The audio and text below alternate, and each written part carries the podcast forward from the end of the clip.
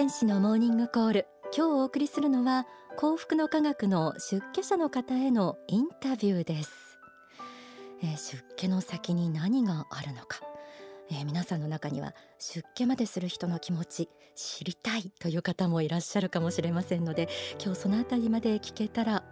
面白いかななんて思います。面白いなんて言い方ちょっと失礼かもしれませんけれどももう早速インタビューお答えいただく方スタジオに入っていただいています。幸福の科学青年局長の鈴木剛さんです。えー、1年ほど前に実は出ていただきました。お久しぶりです。よろしくお願いいたします。よろしくお願いいたします1年前にご出演いただいた時は、えー、若者のその社会参加みたいなことをちょっとテーマに念頭にお話を伺ってきたんですけれども今日は鈴木さんの人生そのものにスポットを当てたいと思いますので、よろしくお願いします。ます。えー、鈴木さんは以前は大手、えー、外食チェーンで、えー、企業で最年少で部長まで務められたですけれども今は出家されて、はい、幸福の科学の青年局というのがありましてそこで局長を務めていらっしゃいます。まあ、鈴木さんの人生にどんなドラマがあったのか伺っていきたいんですけれどもそもそも幸福の科学この仏法真理この教えと出会ったのはおいくつぐらいの時でどんな状況だったんでしょうか？そうですね。えっ、ー、と私がまあ中学生の頃に、うんまあ、先に母親が幸福の科学に入りまして、ええ、まあ、気づいたらあ幸福の科学の書籍が、まあ、家に入るようになっていった、まあ、それをこう、まあ、私も目にするようになっていったっていうのが多分母親は大川隆法総裁先生のお話は聞いてもらいたいなとは思ってたと思うんですけど、唯一当時あの今もありますけれども月刊誌としてあの発刊されてる「ザ・リバティ」ですね、はい、えまあ、政治経済誌だと思うんですけれども、まあ、これを、まあ、よかったら見たらということであの手渡してくれてまして、まあ、当時私大学生で経済学部だったものですから、まあ、ある意味あの参考になるというか勉強になるテーマがいっぱい書かれてたので、まあ、そこからまあ勉強させてもらったっていうのはありますね。で、まあ、同時にあの当時自分が松下幸之助さんですね経営者、はい、あの方の勉強をしてたこともあって、うん、まあ、たまたまその月刊ザ・リバティの特集の中にも松下幸之助対、まあ、大英中内みたいな感じであ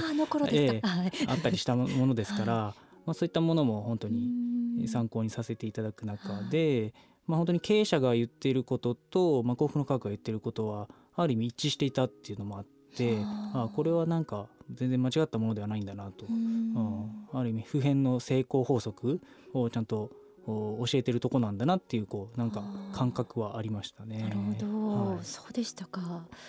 じゃあ最初は先入観みたいなあったんですか？いやあんまりまあなんとなく、まあ、自分は押し付けられるのが嫌な性格なものですから、はい、まあ、ほっといてくれみたいな感じではありましたね。ただ自分からやっぱりそのうち家の玄関に本がたくさん並んでたので、ええ、あの興味ある本をつい手に取ってしまった ことはありましたね。はい、そんな感じだったんですね。えー、そして就職をされています。はい、はい。そのあたりとその仏法真理とのこう 関係みたいなものをお話しいただけますか？すね、えっ、ー、とまあその後私は大学卒業後あの企業に勤めてまだ信者にはなっていなかったんですけれども、あのえー、まあ転職の機会を機にですね、もう本当にちゃんと社会に貢献できる人間になりたい、まあ、本当に成功できる自分になりたいと思ってちゃんと幸福の科学の教えも学んでみようと思って、まあ、入会に至ったっていう感じですね。で、えー、その後先ほどちょっと触れましたけれども大手有名外食チェーンこの企業で最年少の部長まで務められています、はい、これすごいことですよね。それは仏法真理によって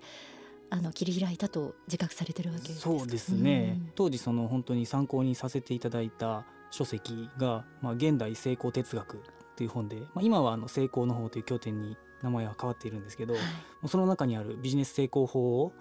もに基づいてこう仕事していったらもうあれよあれよとこう引き上げていただいたっていう感じですね。でも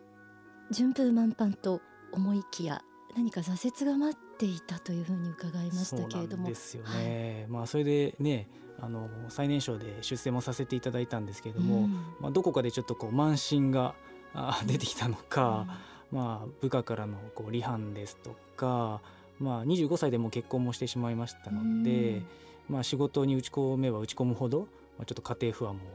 あったりして、まあ、本当に仕事もプライベートもちょっとニッチもサッチもいかなくなるような状況っていうのが生まれてきたりしましたね。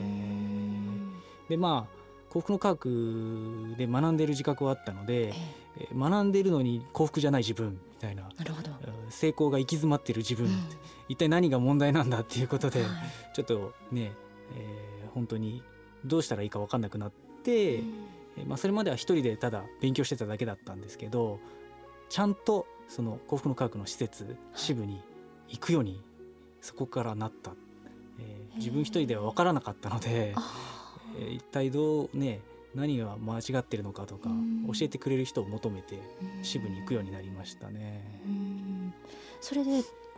えてくれる人はいらっしゃったんですか？そうですね。支部にはあの本当にたくさんの先輩の方々ですとか、まあ支部長がいらっしゃいましたので、はい、まあ慣れるうちに自分の身の話をしていくうちにいろいろね本を進めてくださったり。はい。アドバイスしてくださったり、まあ、本当に心を見つめることを教えてくださったりとかしていただきましたね。それでやはり現状も変わっていったわけですか？そうですね、まあ、それまでは見えなかった自分っていうんですかね。自己客観視がこうできるようになっていきましたね。まあ、ある意味野心家だったこともあってですね、うん。はい、まあ、本当にこう自己実現というものをこう求めていたんですけれども、まあ、先生の教えの中にはですねこの自己実現を求めている人の中には人に認められたいという気持ちが非常に強いものがあるので、まあ、それ自体は非常に尊いけれども頑張ってるうちにこう自分一人だけが生きてるっていう状態になってますよと、まあ、逆に言ったら周りの人がもう見えなくなってるんじゃないですかっていうことがあってですねこう本当の意味で、まあ、お客様のためとか従業員のためと思って働いてたと自分は思ってたんですけど、うん幸福の科学的に言えばあそれは自分の出世とか 自分が認められたい気持ちが動機でやってる状態で、本当の意味で人の幸せとかあ幸福また他の人の成功っていうのを願った生き方ではないっていうことを気づかされまして、はい、まあ、それが自分の失敗とか挫折の原因になっているということを気づかされましたね。それで納得をしたわけですね。そうですねでその先もうちょっと聞かせてください。どうされたんですか？いやもうそこからそうですねもう要は自分を正しくまず見ようと思ったので、はい、えー、まあそれまではこうある意味成功してたので、うん、まあ自分は正しいとこう思ったんですけど自分は正しくないっていうところからのスタートですよね。でそれをね自分を正しく見るための基準として幸福の科学の教え、うん、書籍をこう参考にさせていただいたりやっぱり偉くなって立場が上がってしまうと指摘してくださる方ってやっぱいなくなるので、うん、そういう意味では幸福の科学にいる仲間のね、うん、方々とか先輩の方々から、えー、いろんなアドバイスをいただく中でこう自分っていうものを見つめ始め、えー、まあ、自分の心を変える方向にこう今までは人を変える方向に多分意識をしてたと思うんですけど部下を変えたいとかあだったと思うんですけど妻を変えたいとか思ってたと思うんですけど自分を変えるっていうことに意識が変わっていきましたよね。それで幸福感というかその手応えみたいなのはどういう感じだったんですか？そうですね、うん、こう不思議なんですよね、はい、人を理解するとか人を逆に認める側に気持ちを持つと、うん、なぜか人からの見られ方とかあ接しられ方っていうんですかね、まあ、それは妻も含めてですけど、全く変わっていくっていうこう体験をさせていただいて。心の中で実感を積み重ねられたわけですね。は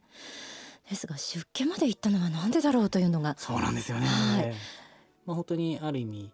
人生を再スタートさせていただいたような機会にもなりましたけれど、まあ、この教えというか人を幸福にできる方法っていうのと同時にこう自分自身も幸せになっていく感覚を掴んでからはあこの考え方をもっと多くの人になんか伝えていきたいっていう気持ちがこう出てきたんですよね。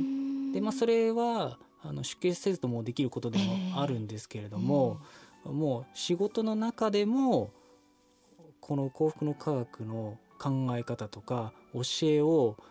話している自分がもういたんですよね。その会社で、はい、はい、だどっちかっていうとこう仕事を進めるっていうよりはどうしたら幸せになるか成功するかお客様に喜んでもらえるか、うん、みんなが本当に世の中のお役に立っていく人間になっていけるかみたいなことを語ってる自分に変わっていってしまったので、えー、もう幸福の科学の教えそのものをやっぱり伝えていくような仕事を24時間していきたいって思うようになってたんですよね。そうでしたか、はい、ご自分の所属している会社以外にも、はい、もう広げたいと。そうですね。でもかなり勇気のいることだったんじゃないかなと思いますが、ね、葛藤はなかったんですか？いやありましたよね。やっぱ会社にお世話になってもいましたし、えー、まあ、もちろん社長もあの僕がそういうことをしてることをご存知だったので、え。ー、まあ、社長にも会社を辞めてちょっとそういう道へ行きたいんだみたいな話をした時には止められましたから、でしょうね、はい、優秀な人材を、ね、失いたくないですもんね。えー、そうですね。だからそこはこうやっぱりお世話になったということもあって恩返ししていくことと、まあ、でも本当にこの道で生きていくのと、まあ、ある意味自分のこう生き方というか人生観っていうものをこうある意味考え直して、はい、えー、どうしたら後悔しない人生かみたいなのは本当に自分自身で見つめる時間は相当当時持ってたと思いますね。うんもうこれは何て言うんですかねもううずきとしか言いようがなかったと思いますね。自分の心を見つめた時に、えー、やっぱこういう道へ行くべきだみたいな心の声みたいなのをやっぱ聞くようになってたと思いますね。そうなんですか、はあ、あの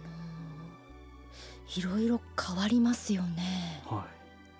い。ライフスタイル、あるいは交友関係とかどうなんでしょう。なんかお友達いなくなっちゃったりしないんですか？すいませんそんなこと聞いちゃって、ね、はい、いや実際あの、まあ、出家をした後にもうそれまで大学時代から親友だった友達と、まあ、縁が切れることもありましたね正直。ただ年月が経ってから結局戻りましたね、うん、それはやっぱね誤解されてた部分とか偏見とかがあったと思うんですけど、まあ、私そのものは変わらないので、うん、えー、むしろねこちらのやろうとしていることを本当に理解してくれた時には協力者に、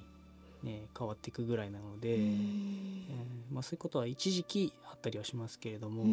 あんまりスタイルっていうのは変わらないですね。意外かもしれませんけれど、うん、あのお寺のお坊さんみたいに本当に坊主になって、ね、こもるとかっていう感じではないので。あの鈴木剛さんすごいおしゃれなんですよリスナーの皆さん。本当におしゃれなんです。かっこいいですし、うん、出家って何ですか？出家とは何かですね。ちょっと話が飛躍して聞こえちゃうかもしれないですけれども、まあ、幸福の科学を通じてやっぱり目に見えない存在とかあの世とかあ神様っていうものを感じるように自分自身はなっていったので、はい、まあ、その本当に神の声だったり神様の思いを伝える、まあ、役割というか、うん、あ分身として自分を使っていただくっていう、こういう感覚ですよね出家者っていうのは、なるほど、あそうですか。あちょっと真髄を 伺った気がします。ありがとうございます。なるほど。あのなかなか普通に生きていると神様の存在って感じないと思うんですけれども、はい、幸福の科学のその支部施設ですよねに行くようになって、まあ、心を見つめるような時間とか空間があの持てるので、はい、不思議なんですよね。自分の心を見つめてたはずなんですけどその心の中に何かそう目に見えない存在を感じる瞬間がこうあったんですよね。これはちょっと不思議なんですよね。それまではこの世の価値観の中でどう生きていくかとか評価されるかとか成功していくかって考えていたんですけれどもなんか違うものがあるっていうのが分かり始めましたね。なるほど、はい、本当になんかもっと崇高なものがあるっていう感じですね。ただ単に生きるために今自分がいるんじゃないっていう感覚ですよね。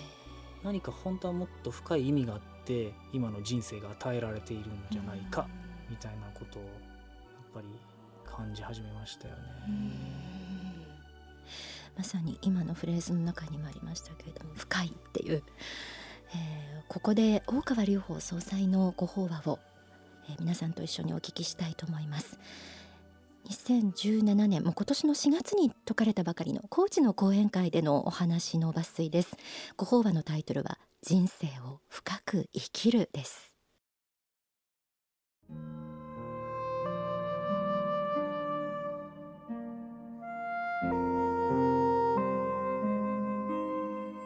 私はまあいろんな形でいろんな法を説いておりますけども宗教的には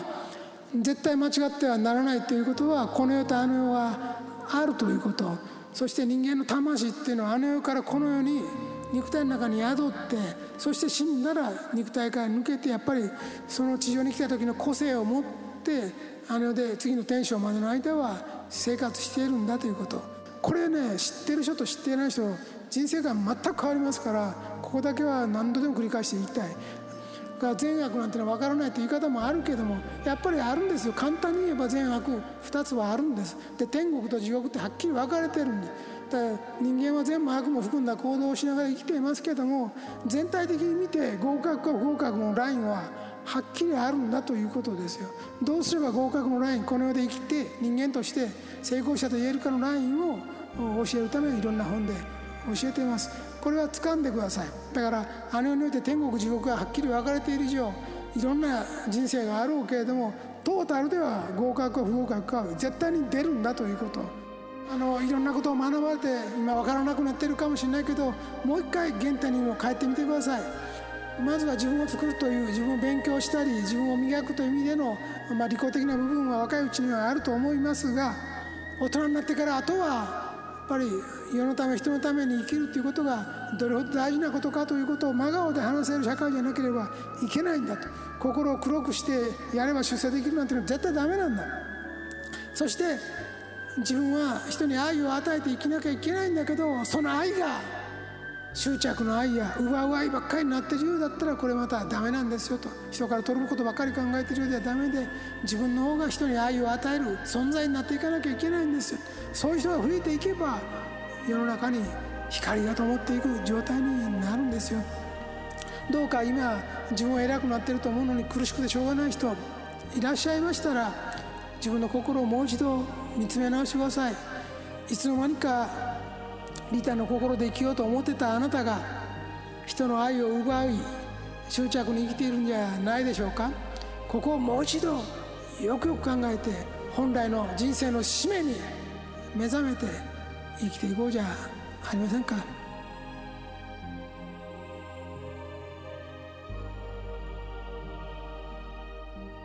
お聞きいただいた説法が収められた書籍が、えー、早速発刊になっています。後ほどプレゼントのお知らせお聞きください。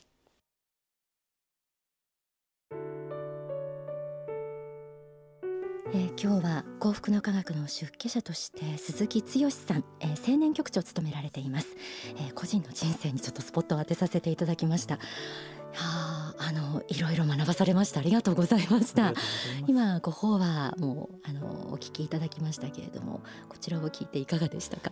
いや自分の過去を振り返ってやっぱり今聞いてもこう染み入りますね。内容は。そうでしたか、うんいろいろ深掘りすればするほどもっと深く掘りたくなる 方でいろいろお答えいただいてありがとうございました。えお話を伺ったのは幸福の科学青年局長鈴木剛さんでした。ありがとうございました。ありがとうございました